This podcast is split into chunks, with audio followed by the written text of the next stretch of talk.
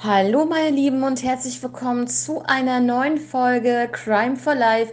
Schön, dass ihr alle wieder mit am Start seid. Ich freue mich sehr und heute ist etwas Besonderes und zwar habe ich bei Instagram eine Umfrage gestartet, was für bestimmte Fälle ihr gerne als nächstes hören möchtet. Und ja, Spitzenreiter ist die heutige Folge beziehungsweise der heutige Fall. Mit 38 Prozent in der Umfrage ganz vorne lag dieser Fall und deswegen dachte ich mir, ich starte jetzt einfach mal mit diesem Fall und nächstes Mal, wenn ich wieder dran bin, dann gibt es Platz Nummer zwei. Auf jeden Fall. Da könnt ihr euch ähm, drauf freuen, da könnt ihr gespannt sein. Und ja, dann würde ich erstmal sagen, Hallöchen Denise und herzlich willkommen. Ja, hallo Lieben und hallo Kathi. Ja, ich bin schon ganz gespannt, welchen Fall uns du heute vorstellst, aber ich kann es mir schon fast denken. Und ja, dann leg doch mal los. Ich bin ganz gespannt, wie gesagt. Ja, also es geht natürlich um den Kannibalen von Rothenburg, um Armin Maivis. Und äh, vielleicht haben einige von euch auch mit abgestimmt. Und äh, ja, vielleicht kennen ja auch einige von euch diesen Fall. Der ist ja nun wirklich in Deutschland sehr, sehr, äh, ich sage jetzt mal, äh, berühmt geworden. Und ja, also würde ich sagen, starte ich doch sofort in diesen Fall.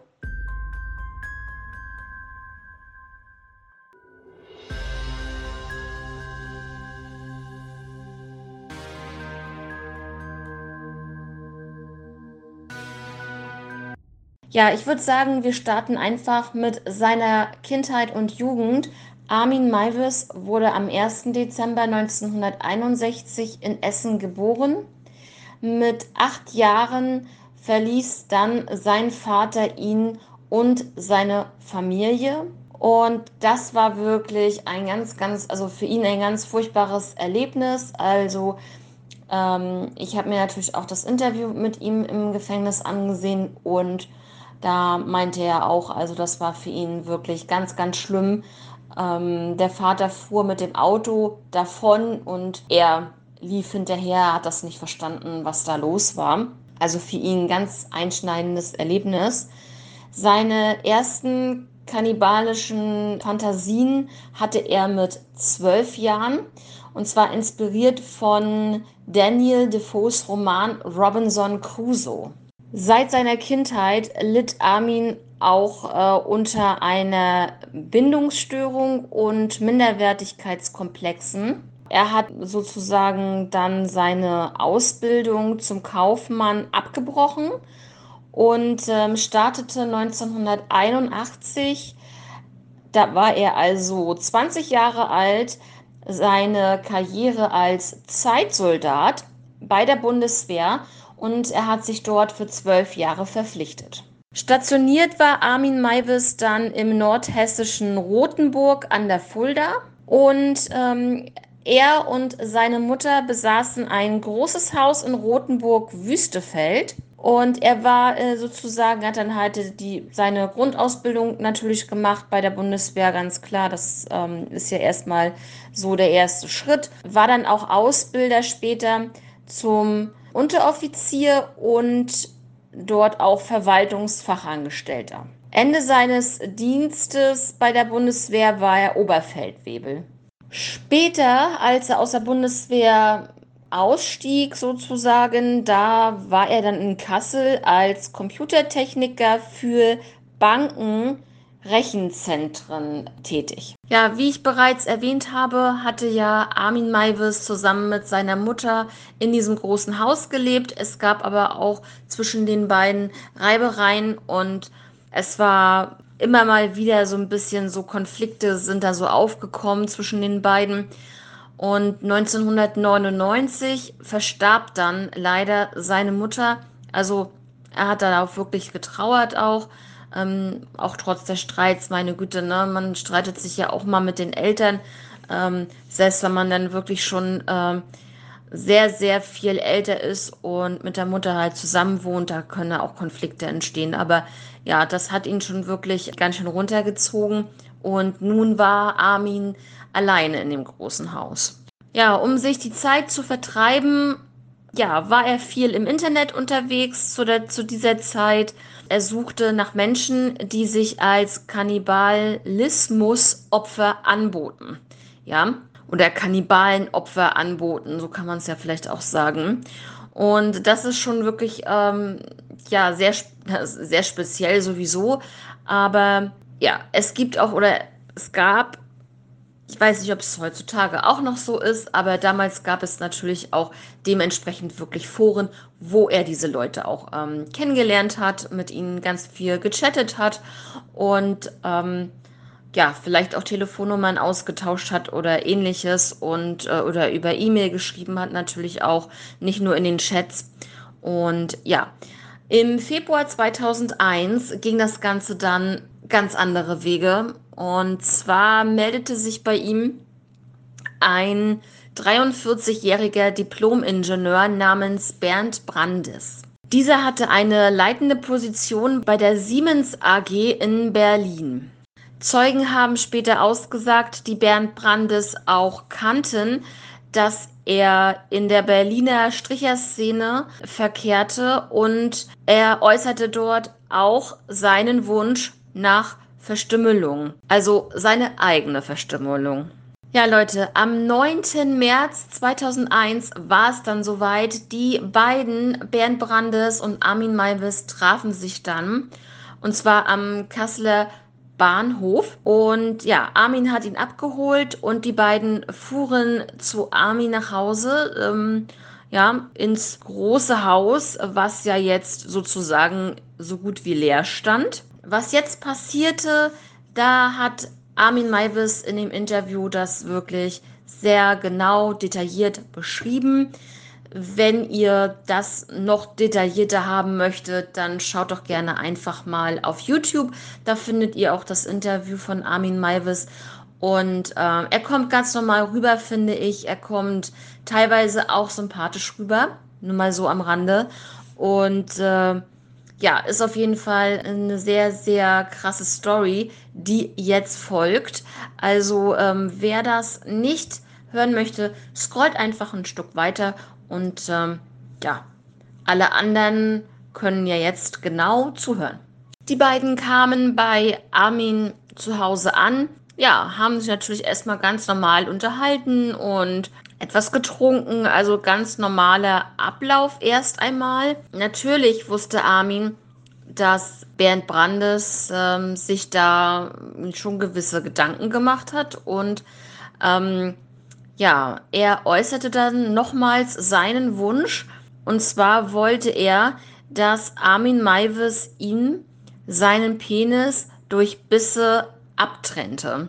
Ja, er wollte, dass er ihn den Penis abbeißt und dass die beiden dann den äh, Penis braten und zusammen verspeisen. Er wollte auch seinen eigenen Penis essen. Ja, genau. Also ähm, so war es jetzt erstmal gedacht. Ähm, das Ganze misslang erst einmal, also mit den Bissen zumindest. Nach mehreren Versuchen ähm, ja, schluckte Bernd Brandes dann zehn Schlaftabletten und trank dazu auch noch Hustensaft, mm, was ihn dann natürlich so in so eine Müdigkeit abdriften ließ, wenn ich das so sagen darf. Und dann haben sie sich überlegt, dann einfach das Ganze mit einem Messer vorzuführen. Ähm, was meinst du mit, äh, mit seiner eigenen Verstümmelung an sich selber oder wie meinst du das jetzt, jetzt genau? Ja, mit dem Messer war es auch so eine Sache, denn er hatte wirklich kein scharfes Messer benutzt. Also das war wirklich, ich, ne, man will sich das nicht ausmalen, was das für Schmerzen sind. Sicherlich, er wollte das unbedingt, aber trotzdem hat derjenige ja dann auch Schmerzen, ja. Und irgendwann ich weiß nicht, wie lange es jetzt gedauert hat, aber klappte es dann, den Penis von Bernd Brandes mit dem Messer abzuschneiden. und er blutete wirklich sehr, sehr stark. Dann daraufhin legte sich dann Bernd Brandes in die Badewanne und also wirklich auch ähm, das Wasser wurde eingelassen. Das hat Armin Maivis alles ähm, schon vorbereitet für ihn, hat ihn dann da reingelegt in die Badewanne. Und in der Zeit, in der Bernd Brandes dann in der Badewanne lag, ist Armin Maivis dann in die Küche gegangen und wollte diesen Penis zubereiten und äh, braten. Ja, ganz genau, er wollte selbst verstümmelt werden. Ja, aber jetzt gab es ein erneutes Problem und zwar als Armin Maivis den Penis zubereitete und ihn ähm, gebraten hat, stellte er fest oder musste er feststellen, dass dieser steinhart wurde und für den zum Verzehr ungenießbar war. Das heißt, es war im Grunde genommen umsonst, was sie ja nicht wissen konnten. Ja, also er hat wirklich alles Mögliche versucht. Er hat sogar mit irgendwelchen Kräutern gearbeitet. Er wollte das wirklich alles ähm, schön haben für sich und auch fürs Opfer, also auch für Bernd Brandes, der es ja selber auch essen wollte. Und ähm, aber es war einfach ungenießbar. Also konnte, konnte es nichts schneiden oder sonst irgendwas. Es war einfach steinhart durch das Braten geworden. Aber gab es da irgendwie Gründe für, dass die sich selbst irgendwie ihre Genitalien da äh, abgeschnitten hatten und selber essen wollten? Aus welchem Grund macht man sowas? Das ist ja, boah, ich muss mich gerade echt zusammenreißen, ne? Dass, dass mir nicht gleich irgendwas hochkommt, ehrlich. Also, ähm, ja, das ist schon grenzwertig gerade. Ja, deswegen ähm, kam Armin dann wieder zurück äh, zum in der Wanne liegenden Bernd Brandes, der wirklich die ganze Zeit nur am Bluten war. Ähm, ja, also ich kann mir jetzt nicht vorstellen, dass er wirklich so lange da gelegen hat. Also es soll wirklich wohl stundenlang so gewesen sein, dass er dort, ich sage mal, vor sich hin blutete. Ja, und irgendwann äh, merkte Bernd Brandes einfach, dass er sterben möchte dass es ihm immer schlechter geht. Und ähm, ja, er wollte einfach, dass Armin Maivis ähm, sein Leben dann beendet. Also er hatte das ja sowieso vorgehabt. Ne? Also er wollte halt nur diese Verstümmelung und seinen Penis auch unter anderem selber essen. Und dann sollte Armin Maivis ihn ja sowieso töten. Das war ja auch seine, er wollte jetzt nicht irgendwie wieder zurück nach Hause gehen, weil ähm, Einmal kurz zur ähm, Information für euch. Was dann im Nachhinein rauskam, war einfach, dass Ben Brandes das Ganze wirklich super äh, ähm, strukturiert geplant hatte. Er hat seinen Job gekündigt. So war er da auch fein raus, falls er jetzt verschwindet. In dem Sinne, weil er wusste, er wird ja umgebracht, hat er seinen Job gekündigt. Er hat seine Wohnung gekündigt ich weiß jetzt auch nicht, also ich denke, der wird seine Sachen da trotzdem noch drin gehabt haben, aber trotzdem hat er die Wohnung wohl gekündigt.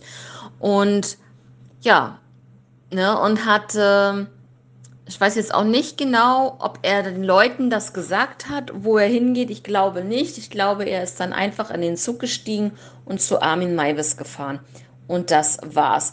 Das heißt also, selbst auf der Arbeit hat ihn keiner vermisst in dem Sinne, weil er hatte ja gekündigt. Ne? Also er hat das wirklich alles gut durchdacht und geplant. Ja, aus welchem Grund macht man das? Ganz einfach würde ich es jetzt mal äh, so betiteln, dass die beiden eine gewisse Neigung pflegten. Ja, also man kann, man kann das so sagen, dass es hört sich jetzt komisch an. Ich äh, umschreibe es mal so, dass es wie ein Fetisch ist. So wie ein Fetisch. Ne? Das ist, ist ja so, dass, äh, dass es ja auch ganz viele Chaträume damals gab mit allen möglichen Fetisch-Klassifizierungen ähm, und da war ja auch Kannibalismus.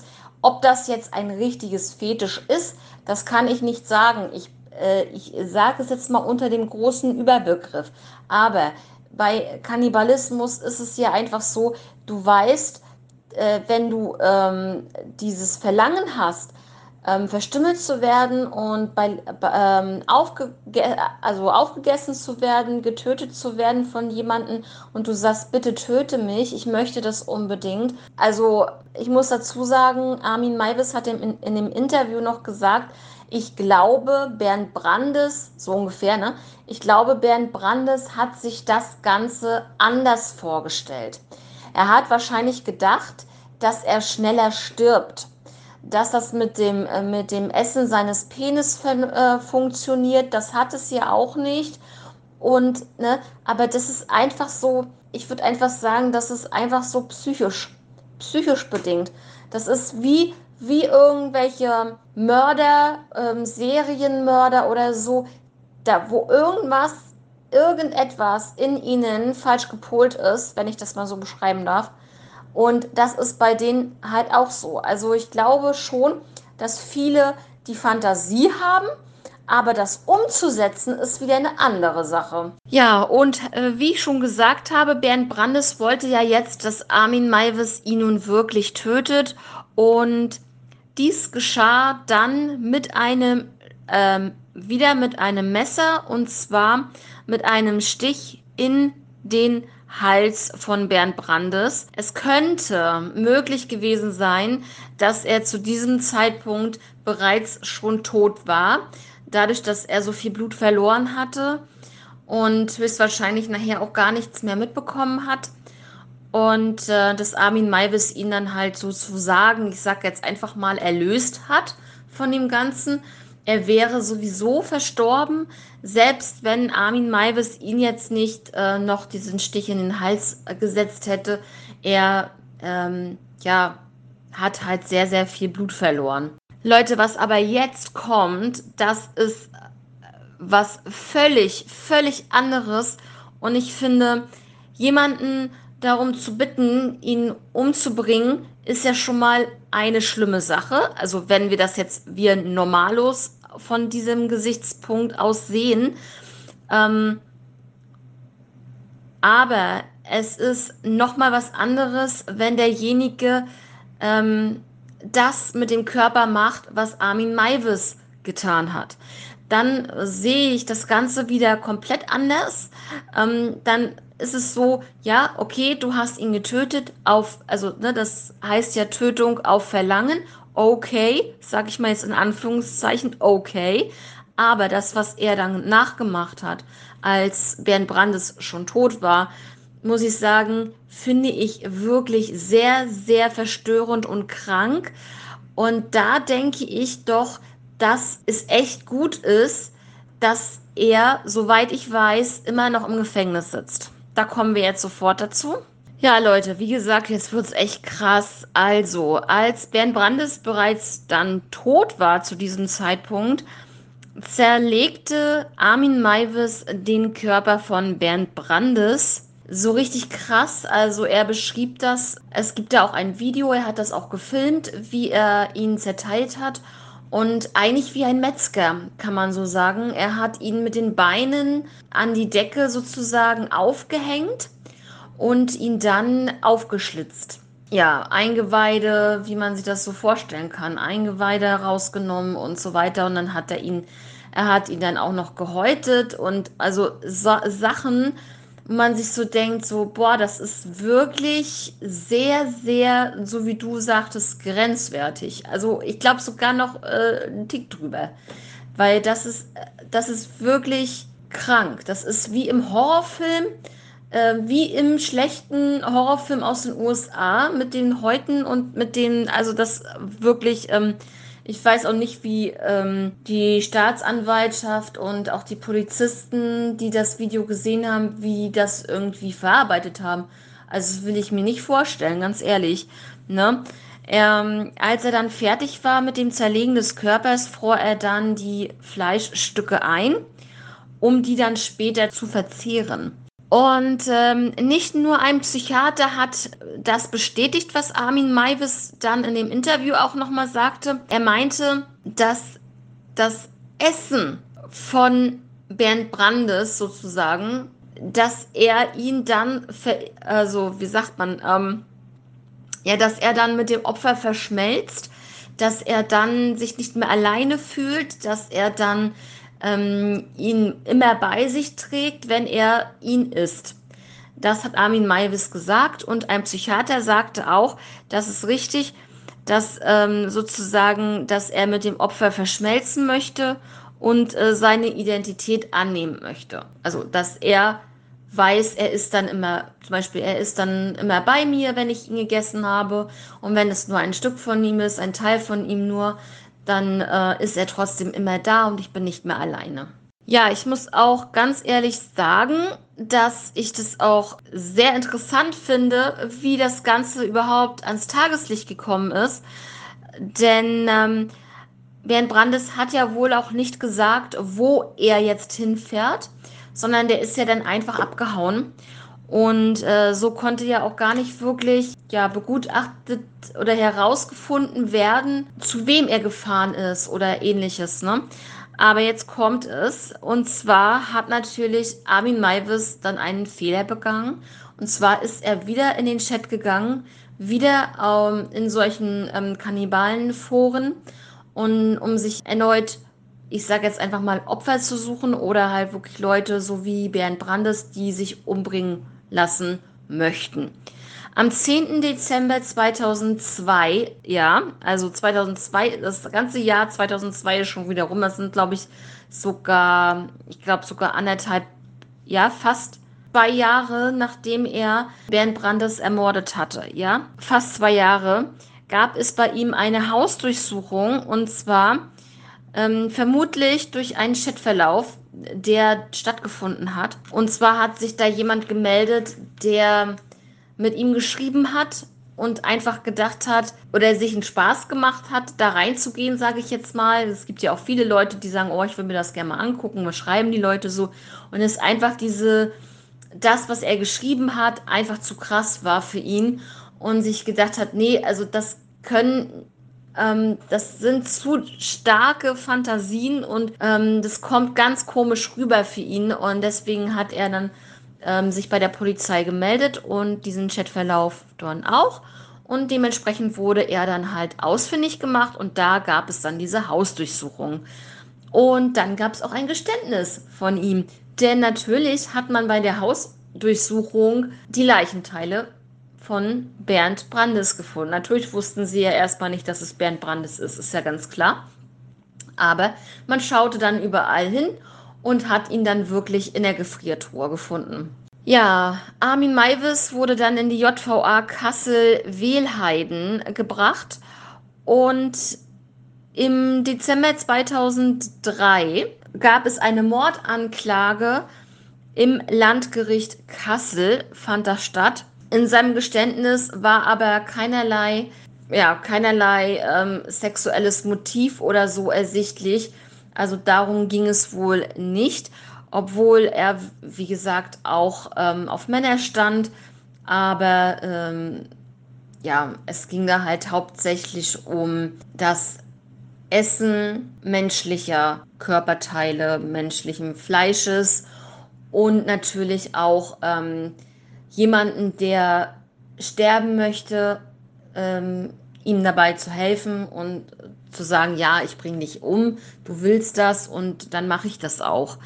Und ähm, es war einfach, wie gesagt, für ihn ein zwanghaftes Verlangen nach Menschenfleisch, das ihn irgendwie angetrieben hat. Ja, er meinte einfach auch, er möchte einfach eine angemessene Strafe auch haben. Er weiß ganz genau, was er getan hat und dass es nicht, ja, nicht in Ordnung ist, nicht rechtens ist und dass er da, dass das halt, ja, dass man dafür halt bestraft werden muss. Also da hat er schon noch so eine gewisse, ja, dass, dass er halt das noch reflektieren kann, was jetzt gut und was jetzt schlecht ist.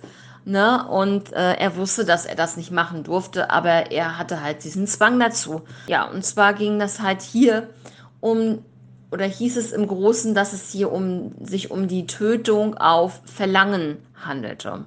Ja, zu dem Opfer Bernd Brandes hat man dann, ähm, oder hat die Staatsanwaltschaft gesagt, äh, er eine extreme Form von Masochismus hatte und nicht mehr, das nicht mehr kontrollieren konnte, seine Selbstvernichtungsfantasien, so hat man das ähm, betitelt. Und ähm, die Staatsanwaltschaft plädierte natürlich dann auf Mord, nicht auf Feststellung einer besonderen Schwere der Schuld. Und im Jahr 2004 ähm, wurde dann, ja, wurde Armin Maivis verurteilt wegen Totschlags. Was ganz anderes, kein Mord, kein Tötung auf Verlangen, sondern Totschlag, ja.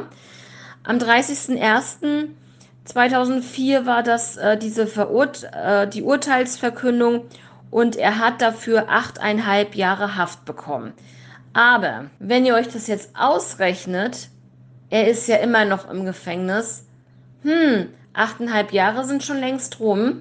Dann geht es nämlich weiter im Text. Erst einmal hat man ihn für schuldfähig erklärt und äh, dieses Tötungsverlangen nachzukommen, dass er das definitiv ja auch aus seinen freien Stücken getan hat. Das Tatvideo war viereinhalb Stunden lang, Leute.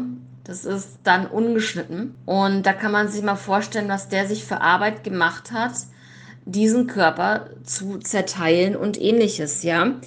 Ähm, dieses Tatvideo war dann auch Grundlage für die forensischen Untersuchungen, die es dort natürlich auch gab. Jetzt ging es los. Er wurde ja, wie gesagt, zu achteinhalb Jahren Haft nur verurteilt wegen Totschlags.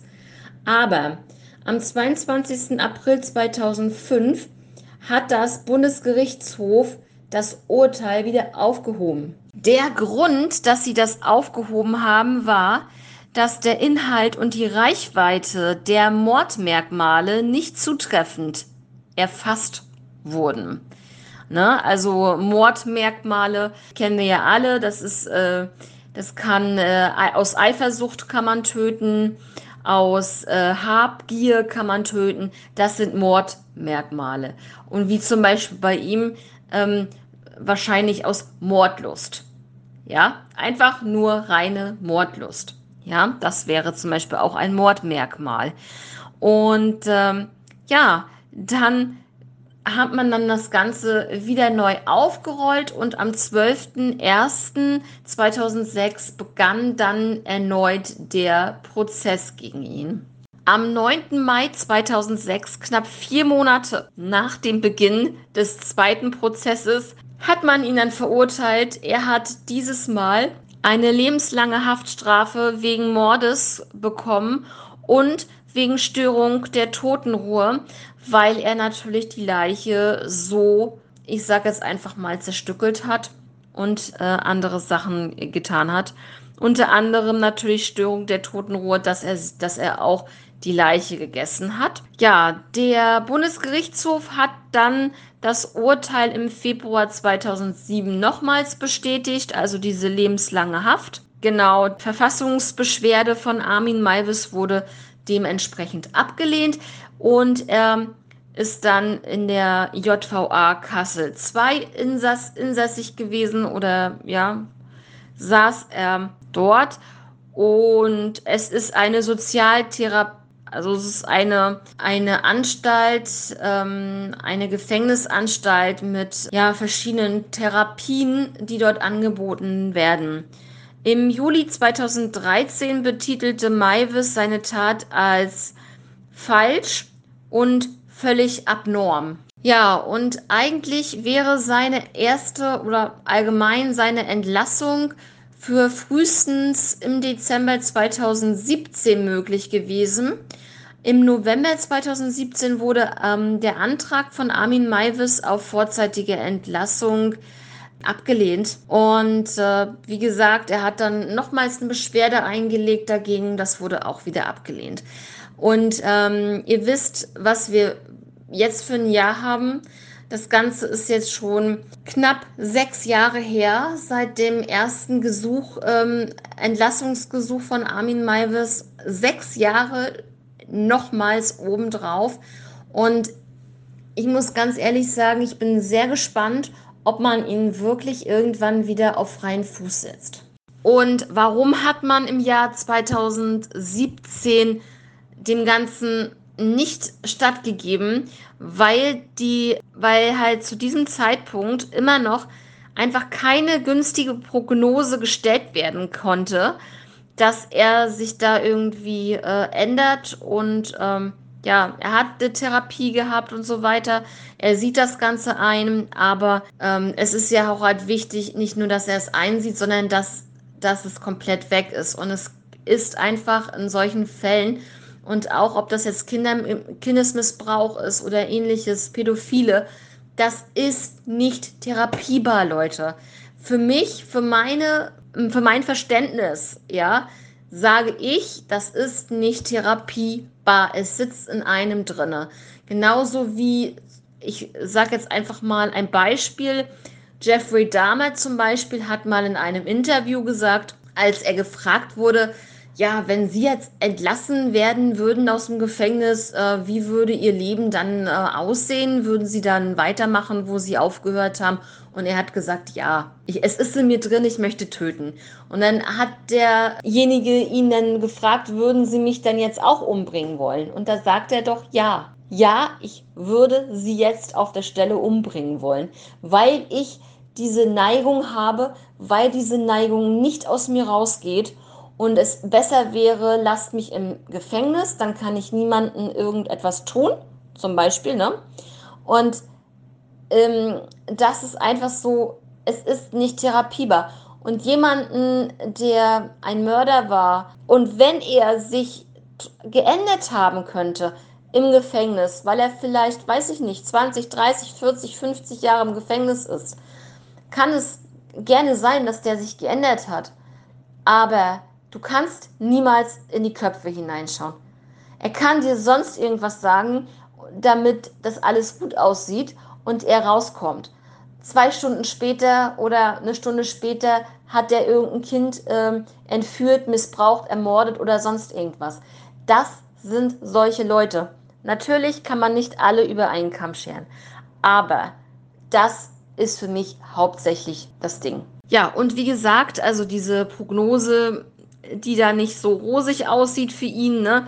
Und dieser Beschluss, ähm, das ist nicht erst einmal nicht anfechtbar, zumindest zu diesem Zeitpunkt. Ähm, ich kann jetzt nicht genau sagen, ob er jetzt in den letzten Jahren auch nochmal wieder versucht hat, ja, so einen Antrag zu stellen auf vorzeitige Entlassung.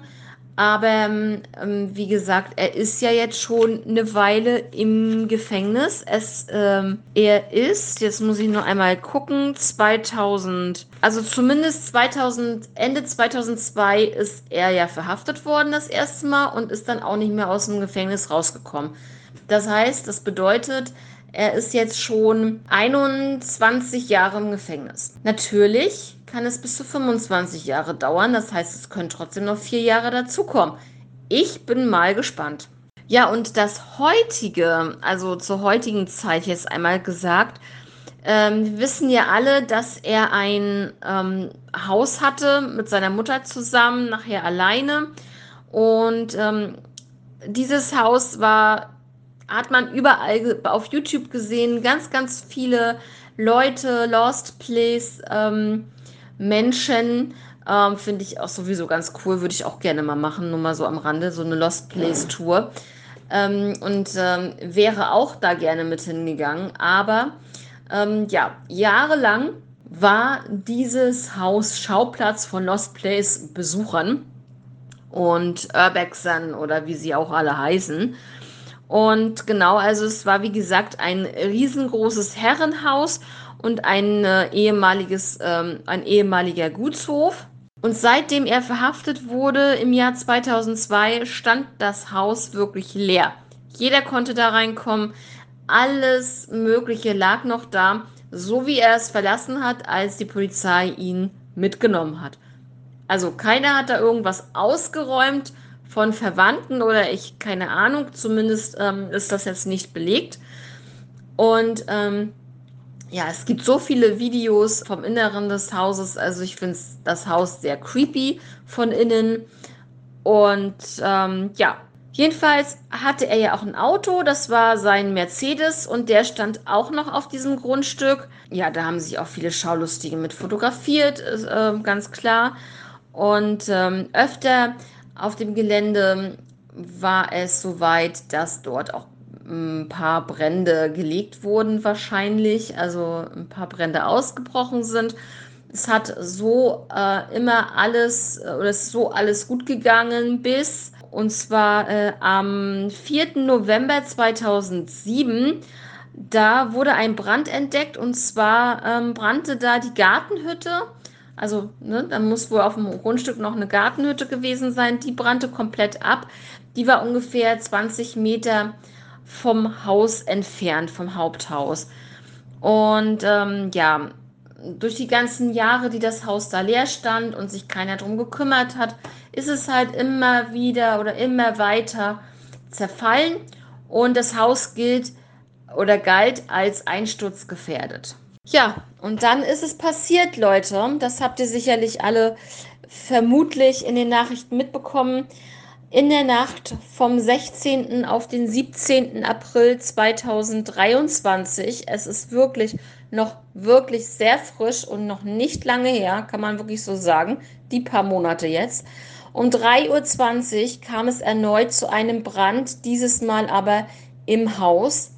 Und das hat das ganze Haus. Das ganze Haus ist in diesem Brand komplett niedergebrannt. Und ähm, ja, man hat einfach, ähm, also die Feuerwehr hat sozusagen das Haus kontrolliert niederbrennen lassen. Es entstand ein sechsstelliger ähm, Sachschaden. Ähm, der Anwalt von Armin Maivis hat dann auch nochmal bestätigt, dass es eigentlich kein Strom, also von, vom Strom irgendwie herrühren könnte, dieser Brand als äh, Verursachung äh, des Ganzen, denn es gab schon seit ähm, zehn Jahren keine Stromversorgung mehr in diesem Haus.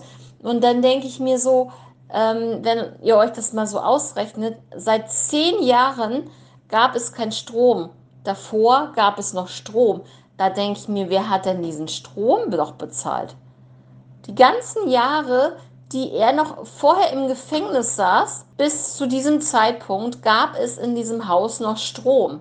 So, dann denke ich mir so, es muss doch auch irgendjemand bezahlt haben. Oder haben sie vergessen, den Strom abzustellen? Ich weiß es nicht. Es ist, äh, das ist zum Beispiel wieder so eine Frage, die mich schon wieder beschäftigt, ja. Auch wenn das nur so ähm, ja, nebenbei ist ähm, und keine wichtige Frage eigentlich. Und genau, also wie gesagt, dieses Haus war halt das letzte Eigentum, was äh, ähm, ja, Armin Maivis noch besaß, plus das Grundstück. Jetzt besitzt er eigentlich nur noch das Grundstück, wenn du es so willst. Und ähm, selbst der Mercedes ist natürlich auch schon verrottet und ähm, ja, kann eigentlich auch komplett entsorgt werden.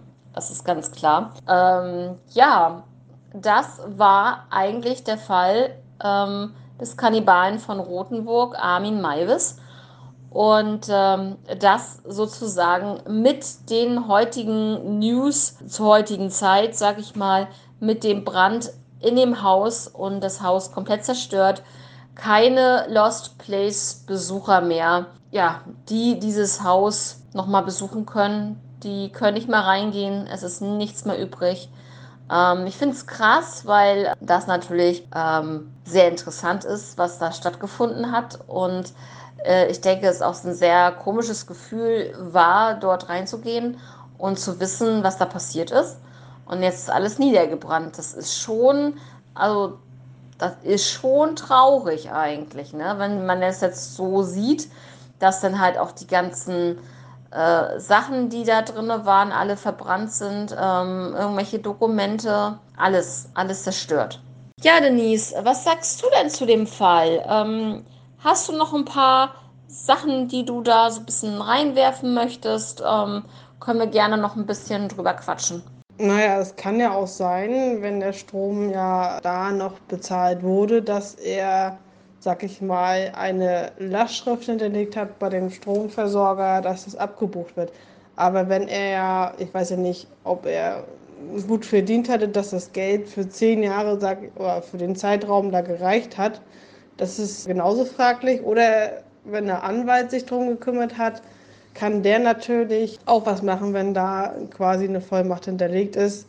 Denn sollte sowas eigentlich kein Problem sein. Aber es ist halt das Ding, ob er für diesen Zeitraum, wo das noch überwiesen wurde, überhaupt genug Geld hatte. Also ich habe jetzt noch mal zurückgerechnet. Also es müssten, müsste so sein, wenn er zweite, Ende 2002, also ich das rechne ich jetzt mal nicht mit, weil das ist äh, ein bisschen, ein paar Tage im Dezember, das rechne ich jetzt nicht. Also 2003 bis 2013.